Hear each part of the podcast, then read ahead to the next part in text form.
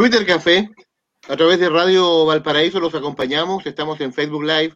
Búsquenos ahí en el Facebook de Radio Valparaíso, también en el Facebook del Twitter Café, para que estemos absolutamente conectados. También a través de todas las señales de Radio Valparaíso nos escuchan. Y por supuesto también en la región de Coquimbo. Estamos ahí en Tongoy, Guanaqueros, Playa Blanca, a través del 90.9 FM. Ciudadanos Conectados, el bloque con eh, la tecnología y con el abogado Pedro Huichalaf Roa, ex subsecretario de Telecomunicaciones, lo tenemos ahí, lo estamos viendo en la pantalla. ¿Cómo estás, eh, Pedro? Un gusto saludarte. Sí, muy buenos días, Mauricio. Buenos días, Pablo. Acá, como todos los lunes, conversando de altos temas interesantes que a la gente le va a gustar, saber, conocer. Así que en eso estamos, colaborando. Así es, oiga, estamos en otro famoso Cyber Day, estas compras por internet que comienzan hoy, terminan el miércoles.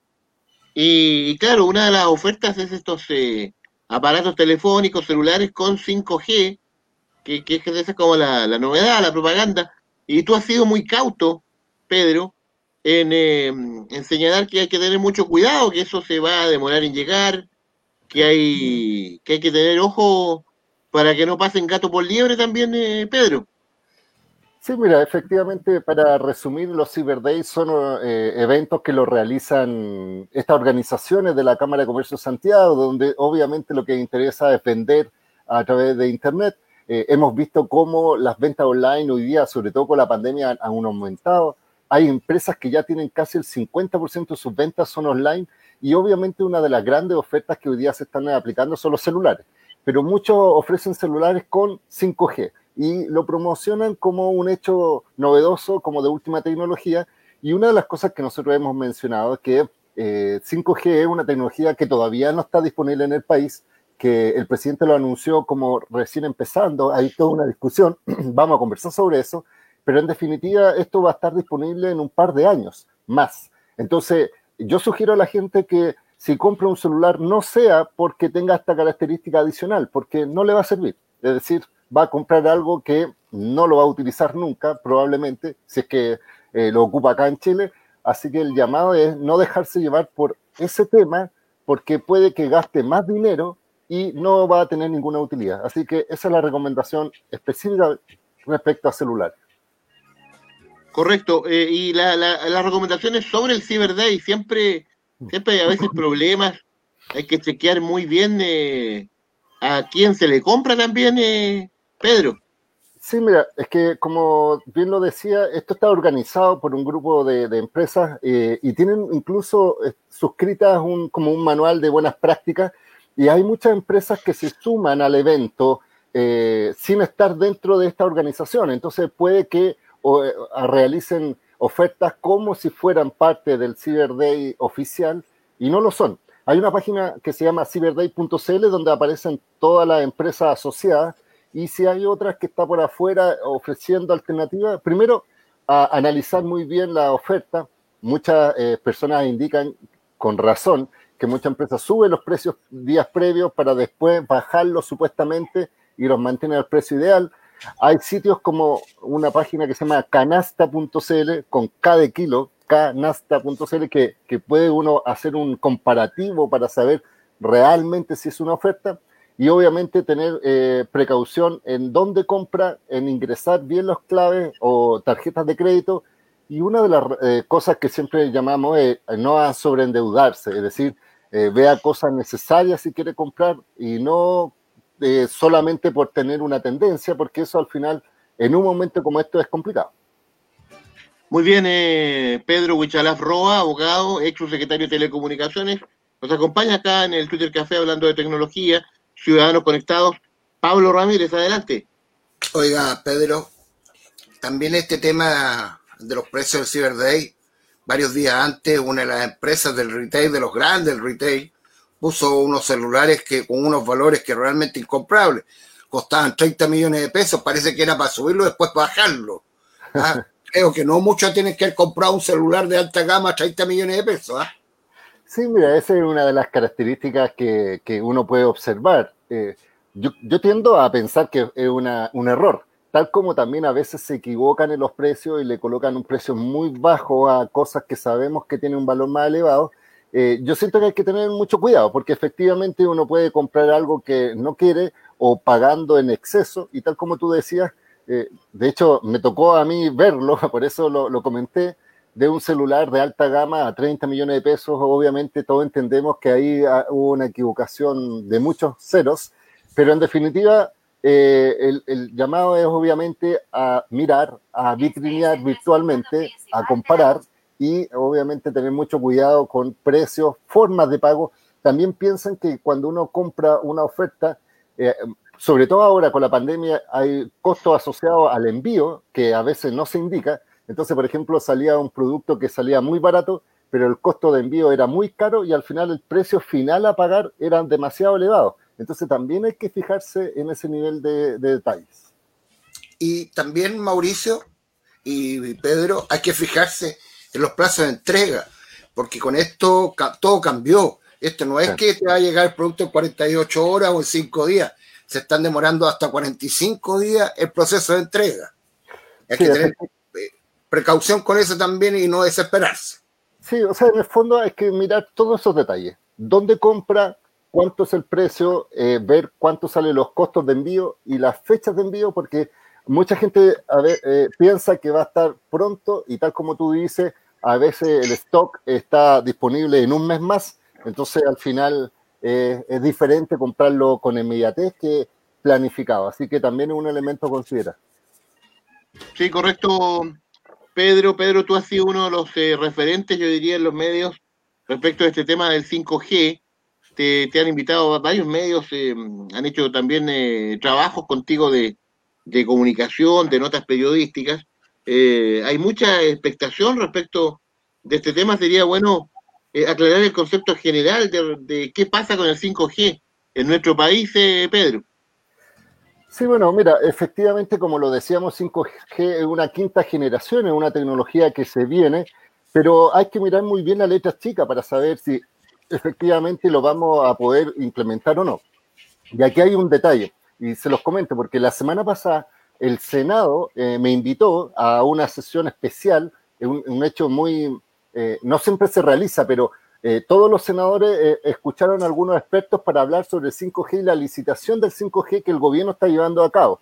Eh, ¿Esto es para qué? Para, para que se adecue. Y uno de los problemas que hemos visto no es tan solo que vaya a entregarse espectro, que es un bien nacional de uso público, sino que le, este gobierno cambió lo denominadas contraprestaciones, que son la forma en que el Estado le exige a las empresas ciertas obligaciones de cobertura y llegar a lugares rurales o extremos o dar conectividad a postas rurales o a escuelas rurales gratuitamente por la entrega de espectro. Pero esta administración eliminó esas contraprestaciones y están eh, eh, solicitando que se conecten llamados puntos estratégicos o rutas estratégicas. Entonces, una de las denuncias que nosotros decíamos es que el gobierno le está entregando espectro y le está pidiendo a las empresas eh, conectar la ruta 68 o el puerto como de Valparaíso, pero cuando hablamos de puerto estamos hablando del, solo donde están los barcos, es decir, ni siquiera eh, en forma aledaña. Entonces, eh, eh la denuncia, o más que denuncia, reflexión, es por qué razón el gobierno está privilegiando a la empresa y no conecta ninguna zona adicional, no hay ningún beneficio social. Eh, ¿Y eso qué va a significar en la práctica el día de mañana?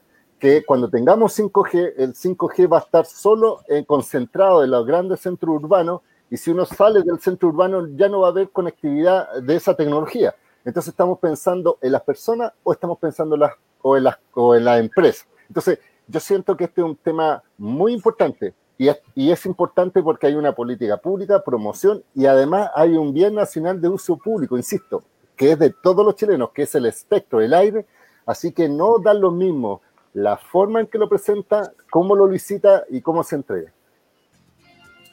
Pedro, sáqueme una uva. En los otros países de América Latina, mm. las grandes empresas de telecomunicaciones han puesto grandes sumas por el 5G.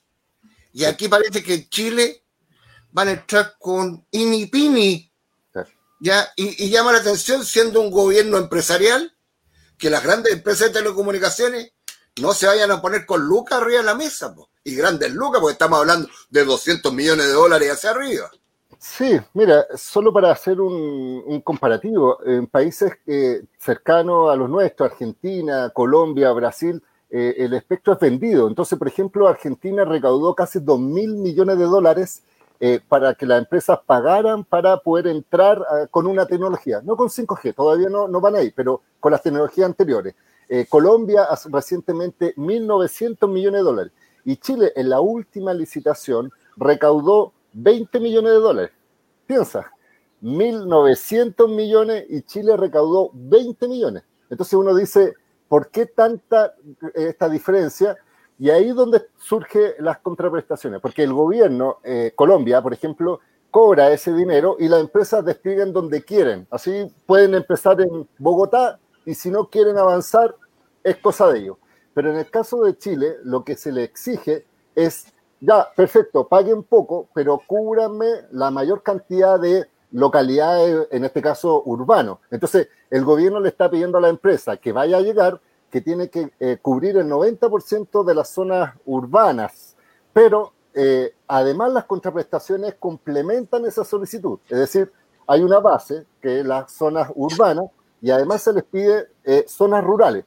Pero aquí es donde está el problema de esta administración, porque solo le pide las zonas principales urbanas y solo algunos puntos como los puertos, aeropuertos. Entonces, nosotros creemos que estamos perdiendo. Entonces, yo decía, eh, y se lo decía a los senadores, este es un buen negocio para la empresa y un pésimo negocio para Chile, porque tal como en octubre hubo un estadio social, económico, de desigualdad social, después cuando haya gente desconectada o que no tenga los servicios de telecomunicaciones porque no se hizo bien las cosas, va a haber un estallido digital porque todos sabemos que si uno tiene tecnología, tiene competencias digitales, va a tener una mejor eh, nivel de vida, mejores oportunidades y vamos a tener chilenos que están sobre sus casas, niñas que están estudiando con, en el notebook tratando de captar la señal y eso no cambia un punto con esta forma en que el gobierno quiere entregar el espectro. Entonces, ese es el llamado que nosotros hacemos, no porque esté en desacuerdo con el concurso, sino que estoy en desacuerdo con que el gobierno no piense en las personas,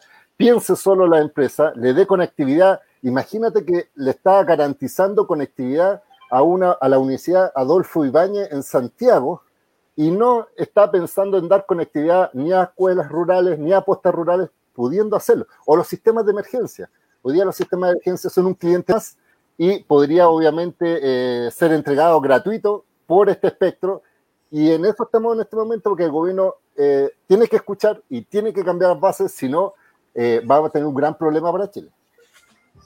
Sí, correcto, Pedro, Pedro Huicharas Roa, en eh, Ciudadanos Conectados, acá en el Twitter Café de Radio Valparaíso, eh, abogado, ex secretario de Telecomunicaciones. Pedro, mucho se habla del plebiscito del próximo 25 de octubre. Estamos a menos de, dos meses. Y uno de los temas es el voto para los contagiados. se piensa en una posibilidad electrónica, eh, hay todo un debate en torno a esa opción para aquellas personas que también obviamente tendrían, tienen derecho a participar de un eh, proceso tan importante.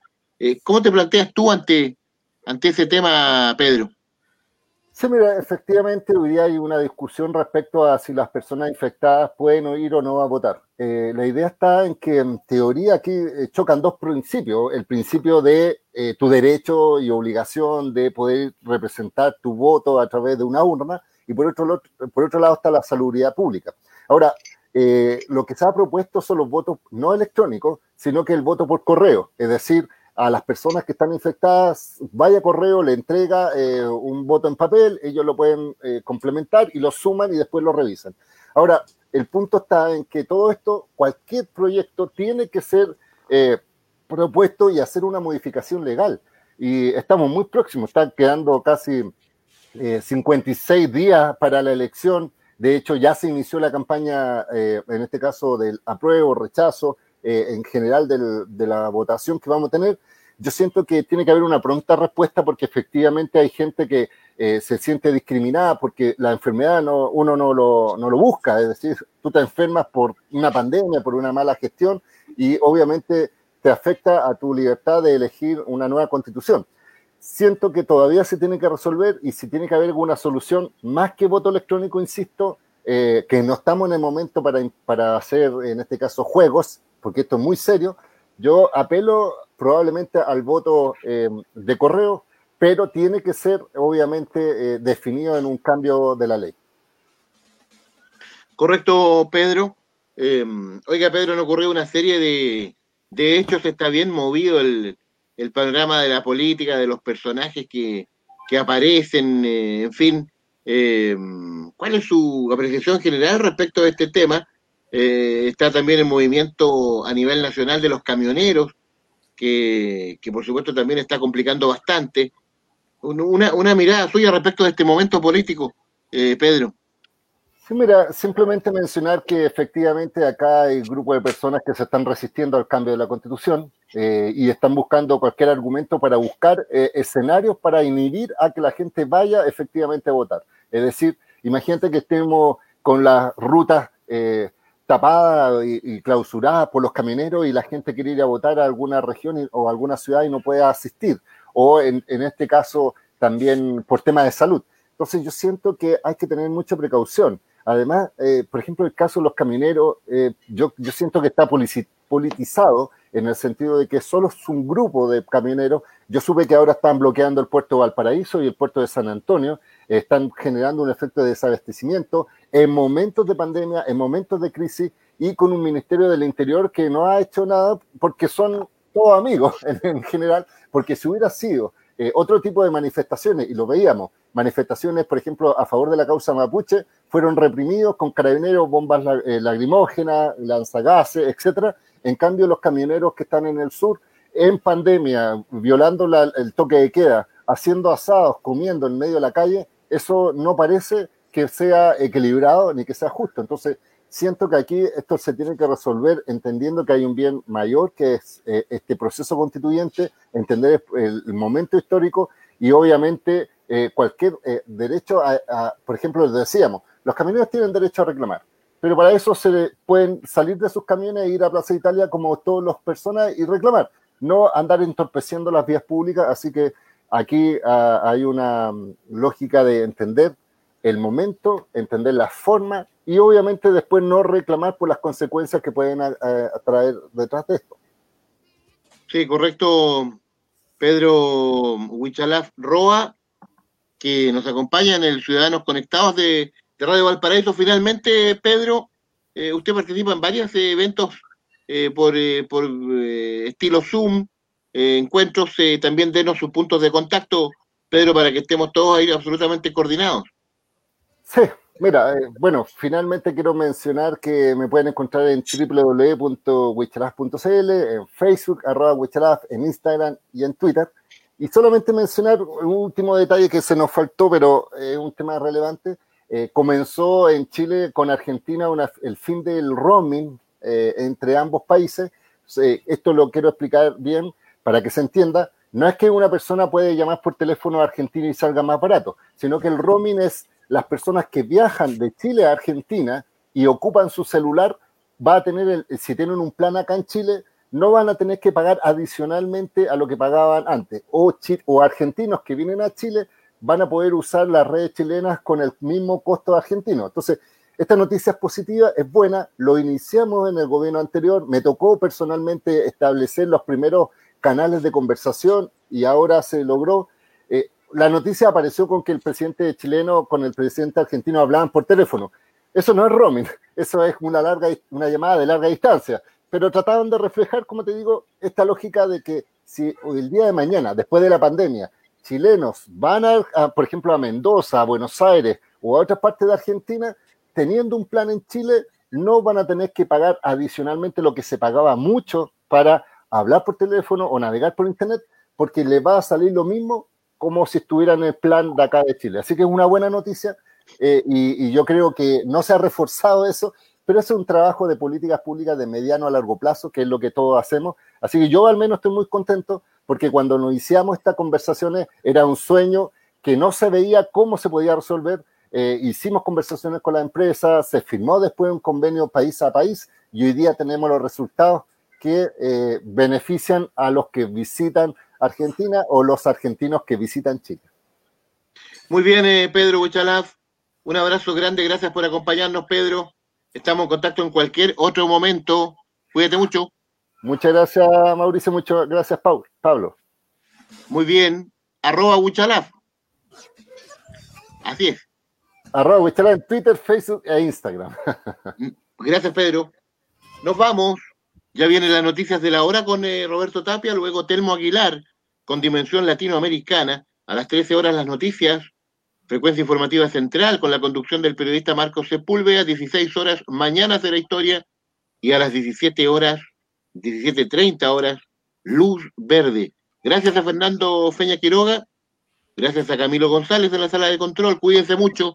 Nos reencontramos mañana a las 9 a.m. en otro Twitter Café, en Radio Valparaíso. Chao, Pablo. Chao, chao. Nos vemos. Hasta mañana. Hasta mañana. Que estén todos muy bien. Twitter Café fue una presentación de